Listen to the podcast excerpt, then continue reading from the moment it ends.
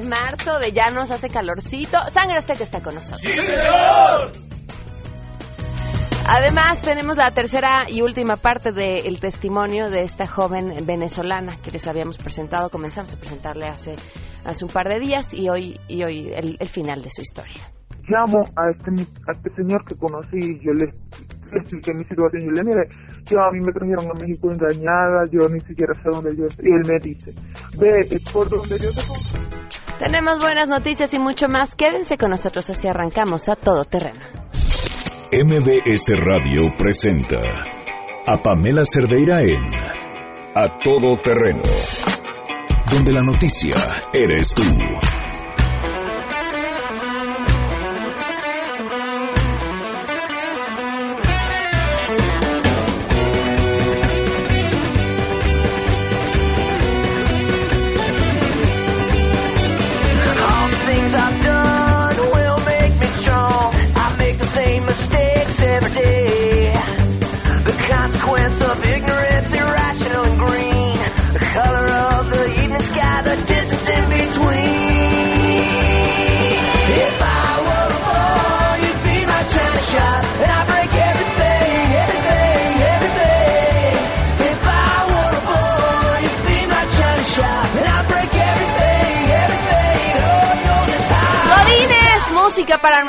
Oídos. Gracias por acompañarnos en este viernes 2 de marzo del 2018.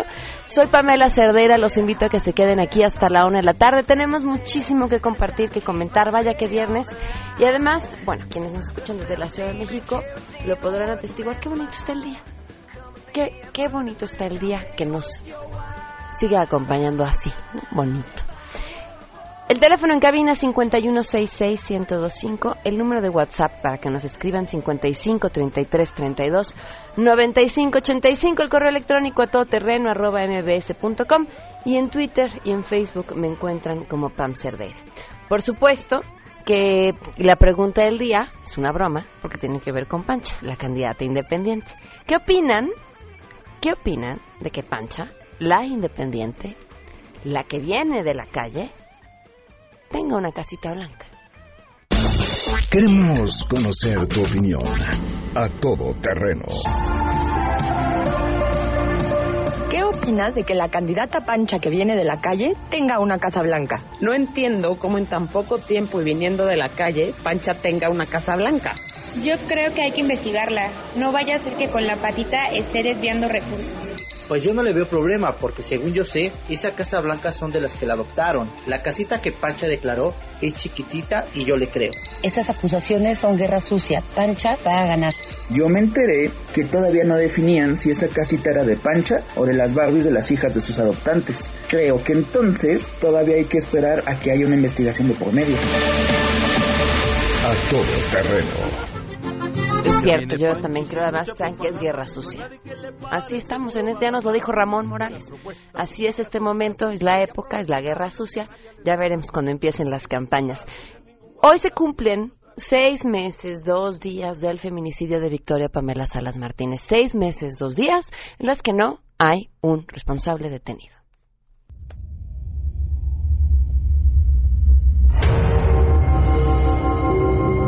Yo me enojaba con mi esposo porque le decía, ¿cómo no vamos a alzar la voz? ¿Por qué se nos está tratando de, de la vida de alguien? Es mi hija y la mataron. ¿Por qué no debemos de pedir información? ¿Por qué no deben de estar ocultando cosas? Ocultando cosas? Victoria, pues nada. Seis meses con dos días y en este espacio seguiremos contando. Arrancamos con la información. Saludo a mi compañera Rocío Méndez.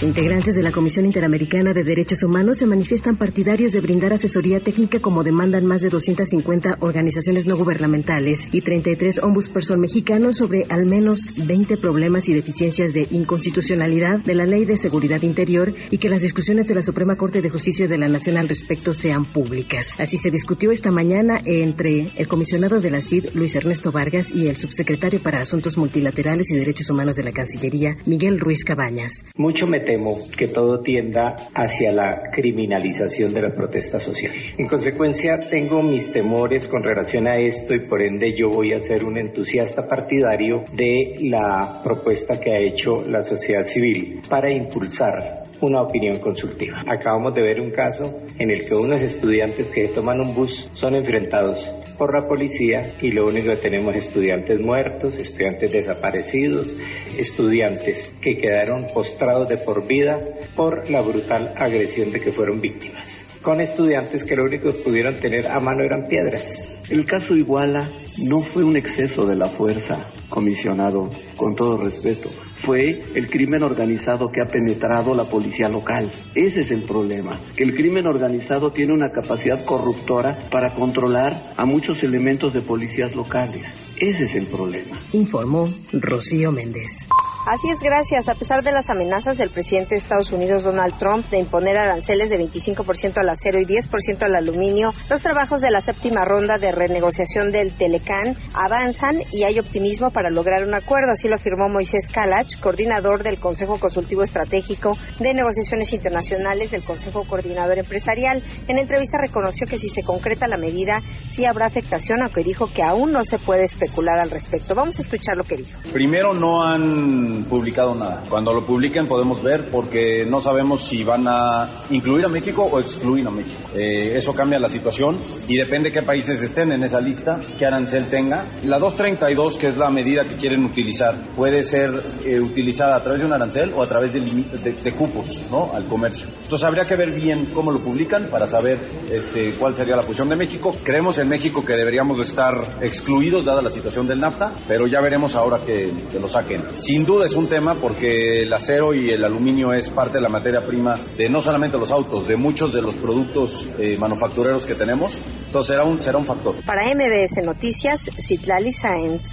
Esta mañana el evento de la candidata Pancha se convirtió en tremendo zafarrancho. Sí, cual mitin de Morena reventado por el PRD en Coyoacán. Y es que el aspirante presidencial se reunió con voceadores y expendedores de revistas. La aspirante destacaba la importancia de la libertad de expresión y explicó que el medio ambiente es un asunto de máxima prioridad en la que será su administración, razón por la cual desde el primer día de su gobierno desaparecerán periódicos y revistas. Y es ahí donde los ánimos se caldearon, pues resulta ser que aunque Pancha aclaraba que la medida no se trata de una venganza personal por cuánto periodicazo le dieron en su niñez, sí se pretende inhibir la violencia política y canina de raíz. A todas luces la propuesta no fue bien recibida y no hubo más que salir por patas. A que Pancha que no le avisaron que a la clase política nacional le gusta entender solo a periodicazos. Pamela, te saludo con gusto y te comento que Roberta Jacobson anunció a través de sus redes sociales que dejará su cargo como embajadora de Estados Unidos en México a principios del mes de mayo y adelantó que hasta el momento carece de información sobre quién podría ser su sucesor. Por su parte, la Cancillería de México explicó que el pasado 17 de febrero, vía telefónica, el secretario de Estado de Estados Unidos, Rex Tillerson, informó al secretario mexicano Luis Videgaray Caso que la embajadora norteamericana Roberta Jacobson había presentado su renuncia al cargo. En esta misma conversación le notificó que Estados Unidos solicitaría el beneplácito al gobierno de México para el nombramiento de un nuevo titular. Esta solicitud fue realizada de manera formal el martes 20 de febrero y el pasado 26 de este mes la Secretaría de Relaciones Exteriores notificó al Departamento de Estado de Estados Unidos que el beneplácito será otorgado, informó Nora Bucio.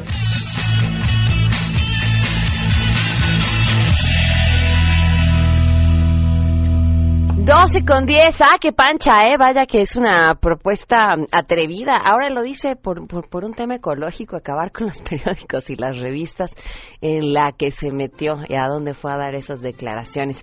Ustedes pueden seguir a Pancha en Facebook, Pancha Presidenta, o también pueden seguir su campaña a través de Twitter, en donde le encuentran como Pancha 2018. He estado presentándonos algunos de los miembros de su equipo, muy, muy, muy interesantes. Próximamente vamos a tener revelaciones también interesante sobre lo que propone en términos de desarrollo social. Unas cosas que no hay que perder de vista. Vamos a una pausa y ahorita de regreso vamos con las buenas. Ella promete un cambio que rabia les dará. No necesita tener ningún guarura ni hacer sus travesuras para poder subir. De las entrañas del poder del pueblo y ante el fastidio por la clase política. llega la candidata que México necesita. Viene de la calle. Come sin cubiertos y no lo presume. Ha inspirado a algunos. Esa es la estructura a la que me he comprometido a defender como perro. Los partidos han querido postularla. Si hubiera nombrado a un perro de candidato en ese distrito, hubiera ganado. Hoy cumple su sueño, ser candidata independiente, porque México puede ser grande otra vez. Pancha Presidenta. Pancha, la perra que México necesita.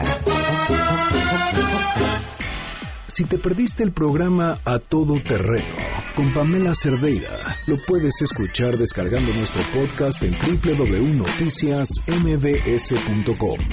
Pamela Cerdeira regresa con más en A Todo Terreno, donde la noticia eres tú. Marca el 5166125. Andrés Costes, nos habíamos quedado sin escucharte el día de ayer, pero aquí está para hablarnos de tecnología. ¿Cómo estás, Costes? Hola, Pa, muy bien, buenas tardes, ¿cómo estás? Buenas tardes, muy bien, cuéntanos. Muy bien, pues como saben, a mí me gusta hacer este ejercicio de abogado del diablo y recientemente hubo varias notas que mencionaban que si los youtubers son millonarios. Ok, ¿y En son? pocas palabras decían que, que son millonarios y sacaban un cálculo basados en una página llamada Social Blade. Solamente que aquí hay un error. Esta página Social Blade, tú le metes el perfil que quieras, aunque no sea tuyo, tú metes el perfil de quien quieras, ya sea de YouTube, de Instagram, lo que sea, pero nuestro punto es YouTube. El punto es que basados en las vistas que tiene, los seguidores, etc., te da un cálculo de cuánto puede ganar al mes, pero te dice, esta cuenta puede ganar desde 920 dólares hasta 35.400 dólares. Entonces es un rango un poco, un poco arbitrario. Y lo que quiero mencionarles es que no hay una fórmula, de hecho ni los propios youtubers saben cuánto van a ganar hasta que les llega lo que les está pagando Google. Porque Para depende los- del número de clics que dan en los anuncios de sus videos o el número de views de los videos. Exactamente, depende del número de views, pero también tenemos diferentes variables. Por ejemplo, si la gente tiene un ad blocker, es decir, bloquea la publicidad que le va a aparecer, no, no, le- no, le, no le pagan. También depende de dónde te estén viendo. No pagan lo mismo a vistas de México, a las de Estados Unidos, o a las de Brasil, o Argentina, etcétera. Entonces, es una fórmula que ni siquiera el propio youtuber sabe. Entonces, no hay que dejarse llevar por estas notas un poco sensacionalistas. Es decir, eh, los youtubers son un, un, pequeño negocio que está comenzando y de hecho le dan trabajo a más personas. Por ejemplo, tienen ingenieros de sonido, tienen personas que les ayudan a, a editar, tienen guionistas, tienen etc, etc. Y recuerden que hay, hay de todo. Si ustedes se clavan en YouTube, pueden encontrar hasta desde tutoriales, páginas que les enseñan matemáticas, ciencia, naturaleza, biología, etcétera, y un largo, largo, etcétera. No, y a ver, además hay que entender una cosa. Suena muy fácil decir, ay, hace videos y se hace millonario. Pero la gente que realmente tiene éxito en YouTube, salvo dos que tres casualidades, es gente muy formal, con, con un trabajo, ya decías tú, además de quienes les tienen que pagar, hacen videos una, dos veces a la semana, siempre en el mismo. O sea, vaya, hay un compromiso y horas y esfuerzo detrás de eso. Aunque no nos lo parezca. Exactamente, de hecho, por ejemplo, ayer que se estaba hablando de estos problemas de contrataciones o si te pagan más cuando vas a la escuela o no vas a la escuela, creo que todo depende de las personas, porque, por ejemplo, están los casos de Steve Jobs o de... Eh, o de ay, se me acaba el nombre. Pongamos Steve Jobs. Ok, no, no fue a la universidad, pero lo que hizo fue trabajar, no meterse un condón en la nariz. No, no, no, claro, no. ya, lo dijiste todo, tienes toda la razón, Costes. Y, con esa bonita imagen para que se quede en el fin de semana, este, tu Twitter, Costes. De Twitter, arroba el costes, que tengan excelente fin de semana. Igualmente, muchísimas gracias. Saludo también, ya nos acompaña vía telefónica Laura Barrera Fortule, ella es titular del Sistema mm, Nacional DIF. Gracias por acompañarnos. Laura, ¿qué tal? Muy buenas tardes. Buenas tardes, Pamela. Al contrario, gracias a ti por permitirnos tener un espacio para dar una muy buena noticia para nuestros niños sordos. Encan- encantados de escucharla. ¿De qué se trata? Muchas gracias. El implante coclear es una tecnología, es un dispositivo electrónico que tiene una complejidad y que surge en los 50 en Francia, en los 80 llega a México y hoy es una realidad para los niños mexicanos gracias a la firma de un convenio entre el DIF nacional y el Seguro Popular. A través de esta coordinación para que todos aquellos niños que nacieron con hipoacusia o que nazcan con hipoacusia severa bilateral hoy tengan una alternativa. Esta tecnología de principio a fin tiene un costo muy alto, son 500 mil pesos por niño. Wow. Entonces, pues imagínate, Pamela, el dolor de enfrentar eh, un, un diagnóstico de que tu hijo no pasa el tamiz auditivo, pero aparte de que la, la posibilidad de que esto se pueda revertir vale medio millón de pesos. ¿Cuántos Entonces, niños en nuestro país se encuentran en esta situación? La, la discapacidad auditiva es la tercera causa de discapacidad en nuestro país. La primera es la motriz, la segunda es la visual, la tercera es auditiva. Hay alrededor, y la estadística nos marca, de 700 mil personas con discapacidad auditiva, pero pues hoy hay una respuesta muy importante para los niños que nacen en esta condición y que gracias al presidente de la República y a esta sensibilidad muy grande de firmar un acuerdo entre ambas instituciones para que el Seguro Popular lo cubra y los más de 2.400 municipios que tiene este país en donde en cada uno de ellos hay un DIF municipal y en la coordinación con los DIF estatales somos muchos ojos y somos muchos corazones y muchas manos a las órdenes de las familias y de los padres que hoy enfrentan este reto. La, en próximas fechas, Pamela, vamos a realizar la séptima jornada de implantes cocleares en el estado de Hidalgo, esto en el marco del Día Internacional del Implante Coclear, que fue el 25 de febrero, y nos da mucha emoción compartirte que será una jornada muy especial, porque vamos a, romper récord de convocatoria con 63 menores. Y esto al final de esta jornada, a mediados de marzo, nos dará un total de 233 chiquitos con una inversión superior de 116 millones de pesos que tendrán y que escuchan ya las voces de su, de su familia y de sus padres. ¿Cuántos más esperan beneficiar? Todos los que sean necesarios. La instrucción del señor presidente de la República es que no sea un tema de recursos, gracias precisamente a este convenio y a todo el marco jurídico que lo sustenta. La séptima jornada está planteada en el estado de Hidalgo, porque el Hospital Infantil de Pachuca es uno de los acreditados y certificados para hacer implantes cocleares. Antes hemos estado en Nayarit, en la Ciudad de México, en Jalisco, y bueno, pues ahora, eh, ahora nuevamente en, en Hidalgo, y programaremos las que sean necesarias, porque para que los niños sean sujetos y candidatos, primero necesitan esta condición de hipoacusia bilateral. La segunda, ser de 0 a 5 años. Es la etapa más importante para que se pueda intervenir, porque después de los cinco años ya es muy complejo, sobre todo en la segunda etapa y la segunda parte que es la terapia del lenguaje. Igualmente importante, Pamela, es la cirugía como la terapia del lenguaje. Durante cinco años los niños deben de acudir por lo menos tres horas a la semana a, una, a un centro de rehabilitación especial, a unidad básica de rehabilitación, a los más de 1.500 espacios que tenemos en todo el país para que de manera gratuita los niños puedan con esta tecnología ahora aprender a escuchar y hablar. Entonces, eh, pues es el reto es muy grande, hay que identificar a los niños, hay que generar el protocolo médico, que sean los candidatos idóneos, y después durante seis meses tienen que usar aparatos auditivos para que se pueda estimular el oído interno y de esta manera, pues que la cirugía sea un éxito. Wow, pues de verdad es una, una buena noticia que, que celebrar y ojalá todavía muchos niños tengan la oportunidad de aprovechar este convenio. Muchísimas gracias. No, al contrario, Pamela, a ti muchas gracias. Son 900 niños en total implantados durante toda la administración del presidente Peña y bueno, pues nos da mucho gusto que estos 900, 233 niños sean en este binomio DIF eh, DIF con el Seguro Popular. Muchas gracias. Muchísimas gracias, Laura Barrera Fortul. Pues sí, es una buena noticia. Vamos a una pausa y continuemos a todo terreno.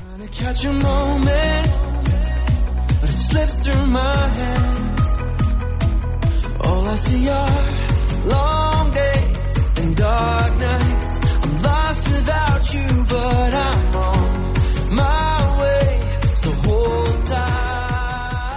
Pamela Cerdeira es a todo terreno. Síguenos en Twitter, arroba Pam Cerdeira. Regresamos. Pamela Cerdeira está de regreso en A Todo Terreno. Únete a nuestra comunidad en facebook.com, diagonal Pam Cerdeira. Continuamos. 12 del día con 30 minutos. Ella es Alejandra. Su historia empezamos a contárselas hace un par de días. Ella llegó a México de Venezuela con la promesa de tener un trabajo como modelo. Al llegar a nuestro país se enteró que no era un trabajo como modelo, era un trabajo como escort. Y que además no podía regresar a su país porque ahora tenía una deuda con quienes la habían traído, quienes además tenían sus papeles y quienes por supuesto amenazaban con hacerle daño a su familia en Venezuela si intentaba escapar o regresar. Logró hacer amistad con las otras chicas que vivían en los departamentos de al lado, que también estaban en, las mismas, en la misma situación que ella salir a la calle en una ciudad en la que no conocía pues ni la moneda que se usaba, ni la calle en la que se encontraba y absolutamente nada más sobre el lugar en el que estaba y conoció a alguien que ofreció ayudarla. Pero esa noche regresó, regresó con sus captores para planear bien su salida, aquí la tercera parte de su historia. Llamo a este, a este señor que conocí y yo le, le expliqué mi situación. Yo le dije, yo a mí me trajeron a México engañada, yo ni siquiera sé dónde yo estoy. Y él me dice, ve, eh, por donde yo te conocí se llama patriotismo. Y yo le digo, Plaza Patriotismo, y yo le digo, ¿en serio? Digo, sí, lo que pasa es que no me quise, yo te hubiera llevado donde tú estás y te digo exactamente la avenida. Y le digo, no, no, no, mejor así. Yo me puse a contarle lo que me había pasado, él viene y me dice, oye, si quieres te puedes venir a mi casa. Y yo le digo, ¿y, y dónde vive usted?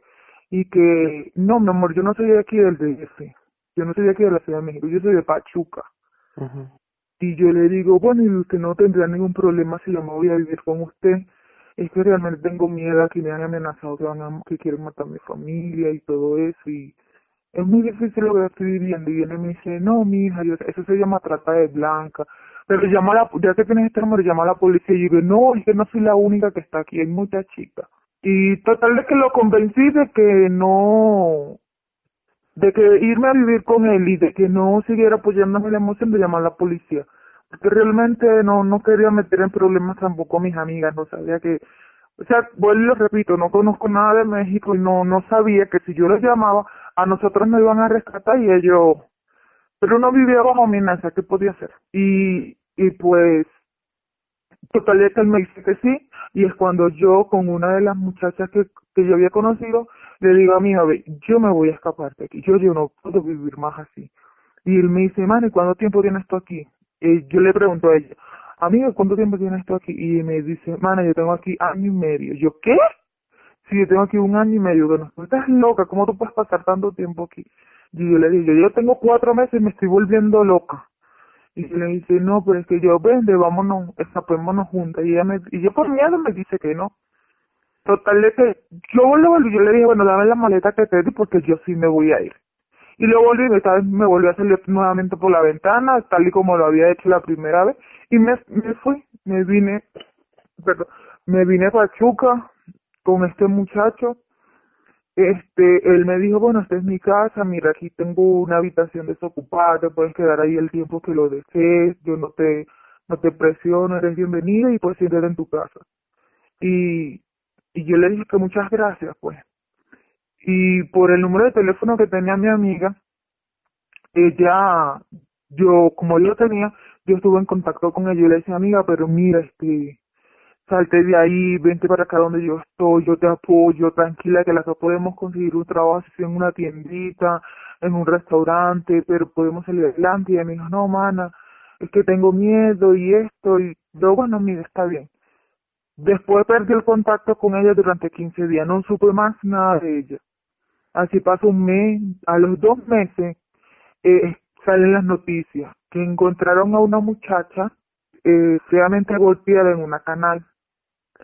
Eh, estaba muy golpeada, o sea, había tenido, la habían violado y la habían matado a golpe. Cuando pasan la foto de la muchacha, era una de las que estaba conmigo y yo me quedé así como que, Dios mío, entonces siempre le di gracias a Dios por haberme sacado de ahí, por haber por haberme dado ese valor y la fuerza de yo usar la cabeza y, y, y salir de ahí, pues. Y después me enteré que la la Policía Federal, o sea que mi amiga eh, había tomado el valor y llamó a la Policía Federal, pues, y llegaron los federales. Eh, el, el señor, el dueño de, de ahí, el que nos mandaba, era era muy joven, tenía, él siempre estuvo hablando y en una de esas se le salió su edad, tenía 24 años. Él, él era el, el, bueno, yo digo que el mano derecho, el cabecilla, no sé. Él se echó a la fuga. Y los arrestaron a todos, a todos los arrestaron. Y mis, mis amigas estuvieron durante tres meses en, ay, ¿cómo es que? ¿Migración? No, hay un retén, estuvieron en un retén, en, tiene un nombre raro, este, sé que también estuvieron presas esos tres meses, Ujú. Porque ellas también se las llevaron. ¿Y qué pasó con ellas ahora? Pues después de un tiempo volví a tener contactos con ella y me dijeron que salieron, que le dieron la visa humanitaria, pero que ellas ahí adentro, que fue horrible, pues o sea, no fue fácil. Eh, y yo le dije, bueno amiga, lo importante es que salgan adelante y, y vos olvidar todo lo que pasamos. Y tres de ellas volvieron a Venezuela, ahí otras, las otras no sé nada de ellas, solamente sé de una que ahorita trabaja como hoster en un restaurante en Polanco. Ahora hay otro, mm, la noticia con la que amanecemos hoy tiene que ver con la historia de otra escort, la sexta en los últimos ocho meses, eh, también asesinada, también una mujer extranjera. Eh, mi amiga Genesis, que esa sí la conocí, era muy, muy amiga mía, eh, así se llama su, su nombre de pila, el nombre de pasaporte, fuimos muy buenas amigas. Eh, sí recuerdo que hace aproximadamente, creo que tres, dos meses, que fue su noticia. Un- no, perdón, fue el año pasado, sí, en, en noviembre, final de noviembre, principio de diciembre donde dieron la noticia que la habían encontrado totalmente amarrada, con signos de violación y, muchos golpes en un hotel de Puebla. Ella, yo la ejercía su trabajo como escort y pues sí, sí la conocí. Yo la, la conocí a ella y, y la encontraron muerta en Puebla. Realmente no recuerdo el nombre del hotel, pero sí la, la encontraron muerta. ¿Qué es lo que estás buscando ahora? ¿Qué necesitas? Mm, Yo, yo ahorita aquí en México estoy totalmente ilegal.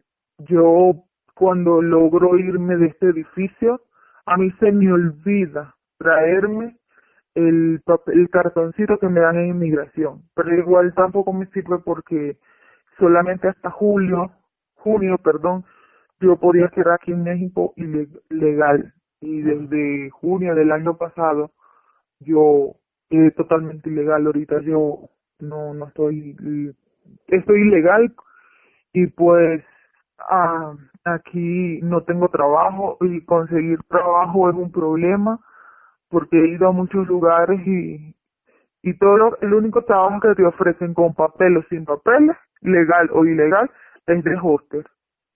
Y trabajar de hoster en estos ciertos restaurantes donde donde he conocido chicas, pues yo trabajé en uno, realmente es como que es un do- es doble trabajo porque uno se tiene que poner un vestido demasiado corto, muy pegado al cuerpo, atender al, a los clientes que llegan, todos los estos restaurantes son de puro hombre y pues uno tiene que aceptar que nos estén manoseando por una por una propinita de apenas 100, 200 pesos. O si no, pues aceptar mm, que nos digan o que nos citen de otras cosas o para hacer otra... O sea, es de doble sentido el restaurante, pues delante de la gente es una fachada y cuando uno entra el ambiente es otra.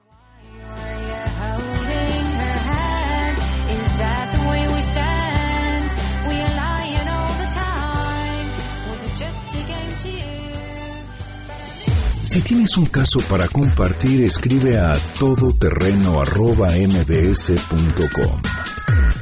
Pamela Cerdeira es a todo terreno. En un momento continuamos. Estamos de regreso. Síguenos en Twitter, arroba Pam Cerdeira, todo terreno, donde la noticia eres tú. Continuamos. Ladies and gentlemen, señoras y señores, ha llegado el momento de presentar con orgullo el galardón a lo más selecto de la semana. Los premios de la semana en A Todo Terreno. ¡Hola!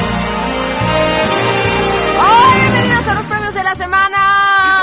Sangre Azteca ya está con nosotros. Ayer fue cumpleaños de César y él siempre nos canta las mañanitas y sería injusto que nosotros no hiciéramos lo mismo. Así que ahí te va el sapo verde. Happy birthday to you. You belong to the zoo with the lions and tigers and the monkeys like you. ¡Ay, guau! ¡Bravo! ¡Feliz cumpleaños!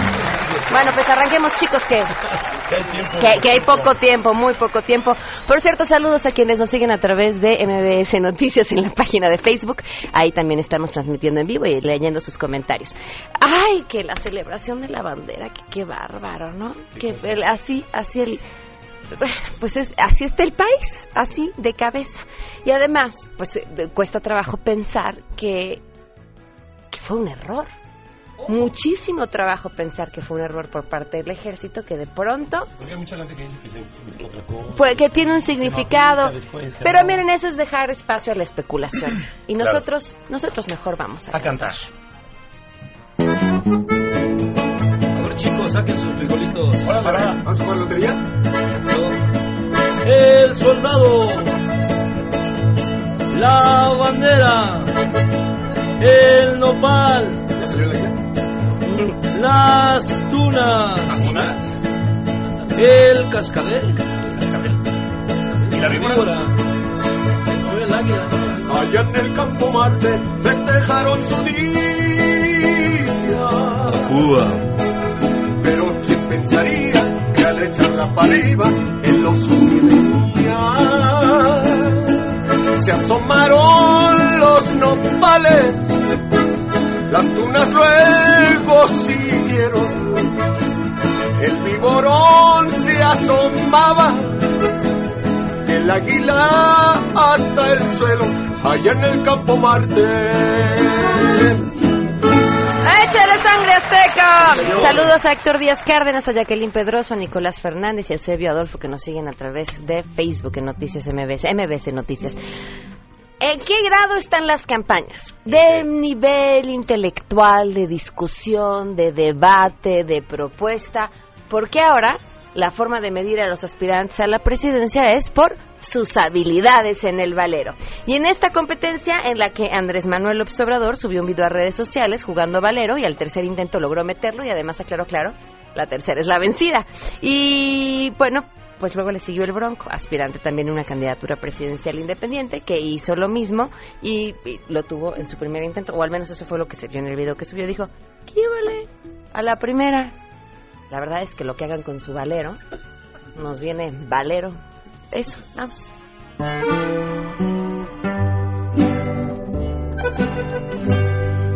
Hoy les voy a demostrar que esta vez voy a ganar. Todo él me está alineando. Al valero le jugué, a la tercera yo gané. Y a todos está alineando. De ese juego el rey soy yo, a la primera me salió. A mí no me andes A ver quién gana el tiro.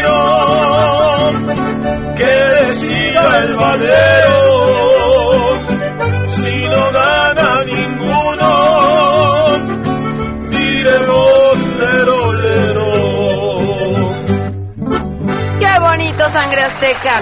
Vámonos con nuestros siguientes nominados. ¿Para qué sirven las cámaras de seguridad de la Procuraduría General de la República? ¿Qué usos le podrían dar? Piense rápido, piense rápido. Para captar robos hormiga. ¿Qué- ¿Para qué más Eh, podría servir? de- también para captar robos ¿Para qué más podría servir? malos sonidos Pa- extraños. pa- pa- pa- ¿Para qué más podría servir? Que las hormigas capten las cámaras. Los ¡Ah, ¿cómo? para las campañas, para sí, las campañas. Oh. La Procuraduría difundió un video sobre el cual eh, varios medios habían señalado que en este video, por cierto, aparecía Ricardo Anaya y se veía, este, que, bueno, más bien se escuchaba que alguien decía una palabra que nuestros oídos no pueden escuchar. Vírgenes y no santos, pueden y nuestras bocas no pueden No. repetir porque nos regañan de la Secretaría de Gobernación. Claro. Pero, eh, por cierto, que Diego Fernández de Ceballos dijo, mea culpa, el de la palabrota fui yo. El tema aquí es, ¿en serio? ¿Para eso sirven las cámaras de la Procuraduría? Vamos a cantar. No tenía ni un discurso el hijo de su. A hijo de su no tenía ni un voto el hijo de su. Le cedieron la palabra y luego se retardaba. Él peleaba con el audio el hijo de su. Hijo- de su, hijo de su. Hijo de su, hijo de su, la grosera hijo de su. El hijo de su, hijo de su. Hijo de su, hijo de la tostada, hijo de su.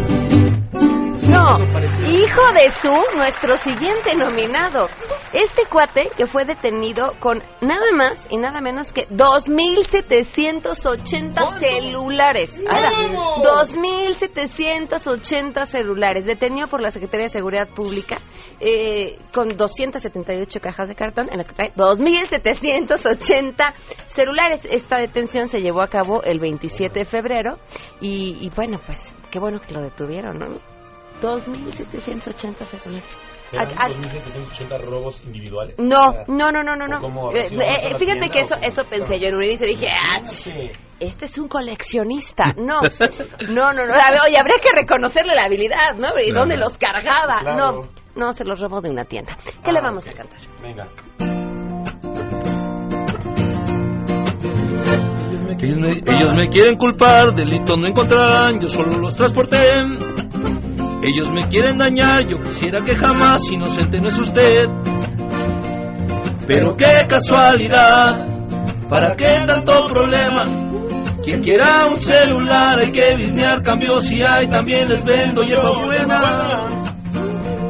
Pero qué casualidad, ¿para qué tanto problema? Quien quiera un celular hay que bisnear, cambio si hay, también les vendo hierba buena. ¡Qué bonito, sangre azteca! Hablando de hierbabuena, también tenía, este, su, sí, claro, su, dos bolsitas llevaba de esa hierbabuena y este, y 800 mil pesos. Yo no sé, yo, a ver, prendo la radio y de pronto digo, déjà vu. Yo eso ya lo había vivido hace tres años o hace seis años. Y todavía lo puse en Twitter y como que nadie me peló mucho. Dije, ¿de verdad nadie se ha dado cuenta que el Partido Verde está reciclando sus spots? Que lleva seis años vendiéndonos que lo del secuestro, que lo de las cuotas en las escuelas. Y la verdad, a ver, ¿qué padre de familia que nos está escuchando no ha tenido que dar cuotas en las escuelas en los últimos tres años? Pues sí. Dicen que son obligatorios, No, sí pero siguen siendo... no, a ver, y además los padres dicen, pues no son obligatorias, pero sabemos que son necesarias. Y entonces, por eso los papás acaban apoquinando. Pero el tema, el tema es, ¿en serio están reciclando sus spots? O sea, ¿en serio apuestan tanto a nuestra falta de memoria que llevan los últimos seis años presumiéndonos lo mismo? Vamos a cantarles algo. Si no te gusta, no les digas nada, que tu silencio me diga todo, pero si lo checas, esto había pasado, lo tienen que saber, y tú mi bien y la razón me vas a dar. Solo dale una sacudidita y va para arriba, aunque esté reciclado, ya que Solo dale una sacudidita y para arriba, aunque esté reciclado, ya que ¡Qué bonito, sangre azteca! Y como en esta época estamos en la época del show, ya veíamos la producción por parte de la Procuraduría y sus videos en la Cámara de Diputados que no tienen nada que hacer, tampoco podían quedarse atrás.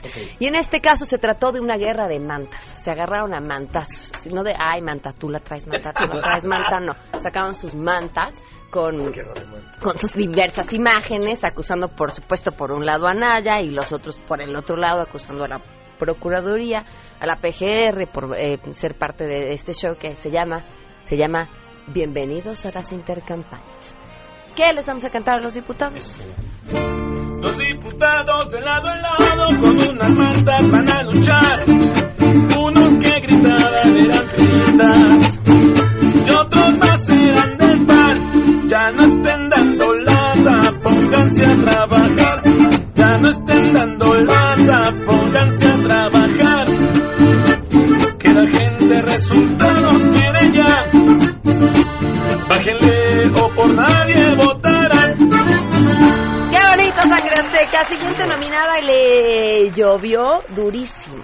A Denis Dresser. ¿Qué pasó?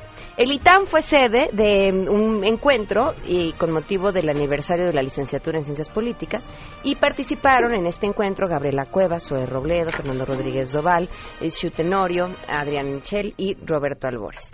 Y ella era la moderadora. Y entonces, mientras otros estaban hablando, ella volteó y le tronó los dedos a Gabriela Cuevas porque otros estaban con la palabra y Gabriela Cuevas y Zoe Robledo empezaron a cuchichar. Y para decirle, ¡eh, cha, cha, cha, ponme atención! Le tronó los dedos. Y hijo, le llovió. Ahora, ella se defendió diciendo, pues es que los otros tenían que hablar y ellos tenían que haber respetado. Y lo que respondieron los otros es que, pues es que la moderadora cambió el formato del encuentro, que no era así, que lo convirtió en un debate y que pues ellos no los habían invitado a eso. Y este es el momento en el que nos hemos convertido en el TV Notas. ¿Qué les vamos a cantar? Cállate, necesito escuchar sus insolencias. No tiene caso disfrazar sus apariencias. Si no se callan, váyanse a un ya. Cállate, con tu disculpa solo aumentas mi retraso. Y tu comentario se escucha en toda la audiencia. Y me desesperas interrumpes mi intervención. Cállate. ¡Ay, qué bonito! Siguientes nominados, pues el problemón que hay en la UNAM con el tema del narcomenudeo. Y es que por supuesto no solamente se debe a los recientes hechos, es un problema que la UNAM ha venido arrastrado, arrastrando perdón, históricamente. Y que con este mm, argumento de la autonomía, pues se lavan las manos y no lo resuelven y mejor lo dejan ahí. Eh, a través de los hashtags defendamos a la UNAM, no es tu amigo, es un narco, unamos fuerzas, exacto, la institución emitió un mensaje a sus estudiantes también para que no compren drogas al interior del campus. El problema no es menor. Y nosotros, mientras tanto, vamos a cantar.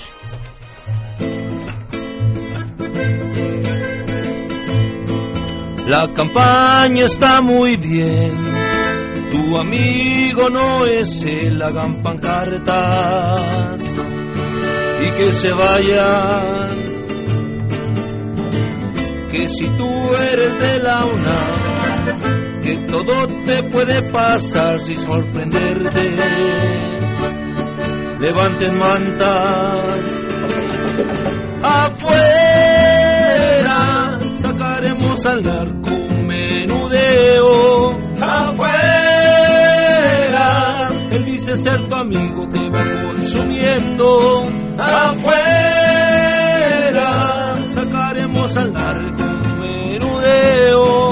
afuera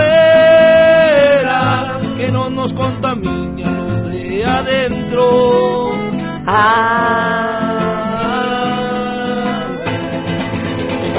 Muy bien. Como un buen escritor pero mal político, así es como se refirió Andrés Manuel López Obrador a Vargas Llosa y dijo, yo no voy a caer en ninguna provocación, estoy en amor y paz. Esto fue lo que dijo. Ninguna provocación. Es eh, buen escritor, pero es mal político. Es amor y paz.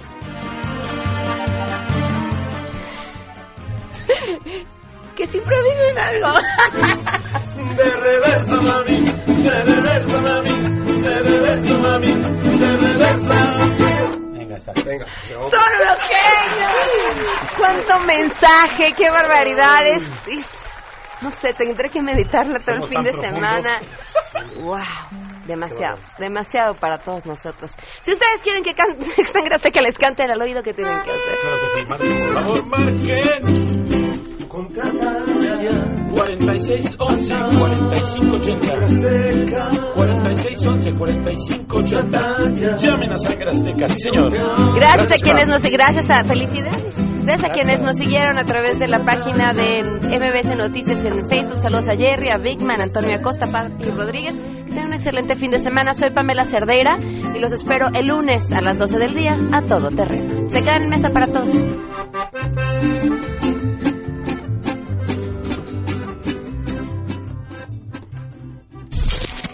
MBS Radio presentó a Pamela Cerdeira en A Todo Terreno.